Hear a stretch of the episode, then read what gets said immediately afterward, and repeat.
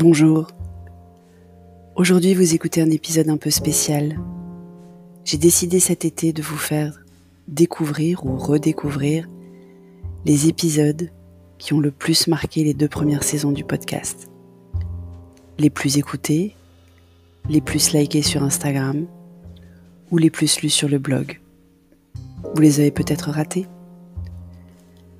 Alors tout cet été, deux fois par semaine, vous allez pouvoir vous replonger ou vous plonger pour la première fois dans ces épisodes qui me tiennent particulièrement à cœur.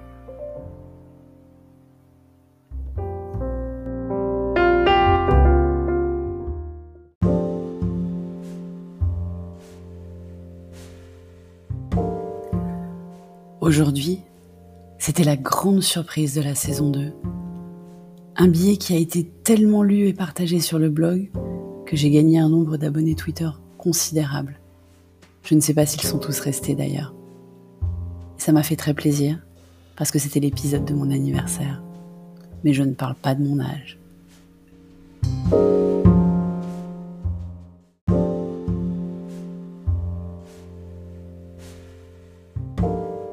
Bonjour, vous écoutez l'épisode 106 de la saison 2 du podcast Revue et corrigé.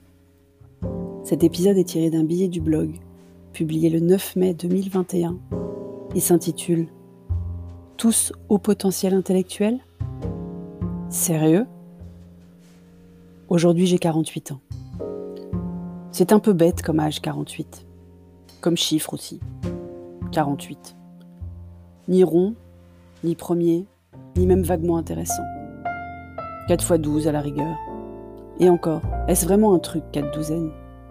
Parce que pour un âge, la douzaine, ça ne veut pas dire grand-chose. On parle de décennies souvent, mais de douzaine, quasiment jamais, non? Alors comme souvent, le jour de mon anniversaire, je m'attarde sur les choses qui ont changé depuis mon enfance. Le chiffre de l'anniversaire vient clore une année qui s'est écoulée, pas en ouvrir une qui arrive. Donc le regard vers le passé est logique, non? Et un des trucs qui m'a frappé cette année, c'est la recrudescence des HPI, l'acronyme de haut potentiel intellectuel. Il y a 40 ans et quelques, on disait encore surdoué, et ça n'était pas une bonne chose. Aujourd'hui, tous les parents et grands-parents excusent des comportements juste et simplement grossiers, en expliquant d'un air entendu C'est un HPI. Depuis quand l'intelligence est devenue une excuse pour mal se comporter? Et surtout, depuis quand tout le monde est haut potentiel? Comme on ne peut pas vérifier la véracité et difficilement remettre en cause les parents et grands-parents énamourés de leur tête blonde, rousse ou brune, on se retrouve à devoir vivre avec des comportements odieux sans pouvoir rien dire. Et partout, on voit fleurir des HPI. Au début de Clubhouse, les HPI avaient leur club et autres rooms dédiés à se plaindre en groupe de l'incompréhension du monde autour d'eux. Les hypersensibles aussi. Parce qu'apparemment, beaucoup d'hypersensibles sont HPI et beaucoup d'HPI sont hypersensibles. Pas tous, mais beaucoup. Donc dès qu'on pleure devant un film, on est au potentiel intellectuel. Le raccourci serait risible s'il n'était pas inquiétant. Dans mon enfance, on n'avait pas le droit d'être hypersensible.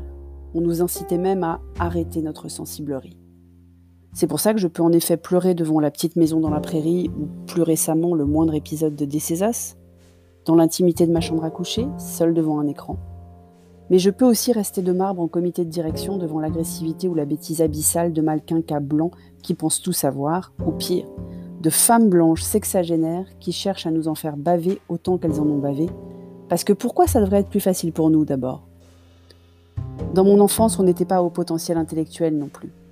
On était surdoué et on n'avait pas intérêt à la ramener parce que c'était déjà suffisamment, suffisamment difficile comme ça d'être intégré en classe. On ne le disait pas.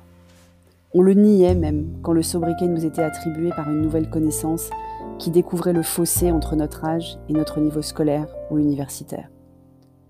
Dans mon enfance, il fallait être poli, courtois, ne pas faire de boudin, prêter à ses camarades, bosser, faire des efforts, changer son comportement, s'adapter au monde qui nous entourait, bref, tout l'inverse d'aujourd'hui où c'est le monde qui est trop dur et qui doit s'adapter. Alors tout ce petit monde qui clame haut et fort être HPI et ou hypersensible s'entend et se rassemble pour essayer de faire changer le monde qui les entoure et ne pas avoir, eux, à changer de comportement. Dans mon enfance, on essayait de changer le monde sur des injustices profondes, comme avec SOS Racisme ou ACT UP à la grande époque. À présent, on fait de la cancel culture, sans perspective historique ni reconnaissance des avancées faites, et on crie au scandale non inclusif quand il y a des chiffres romains dans le titre d'un tableau. On se bat même pour faire accepter des comportements inacceptables donc.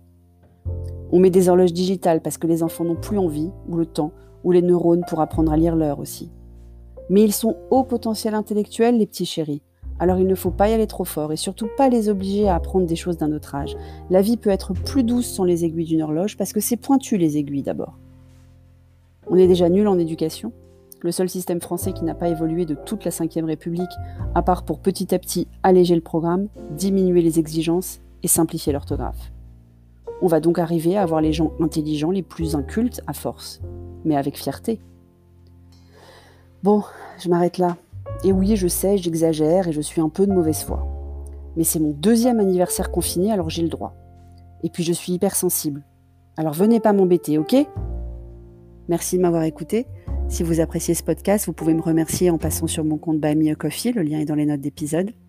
Si vous êtes sur Apple, surtout laissez un commentaire avec vos 5 étoiles, c'est très important les commentaires. Et sur toutes les plateformes de balado-diffusion, abonnez-vous et partagez. À bientôt.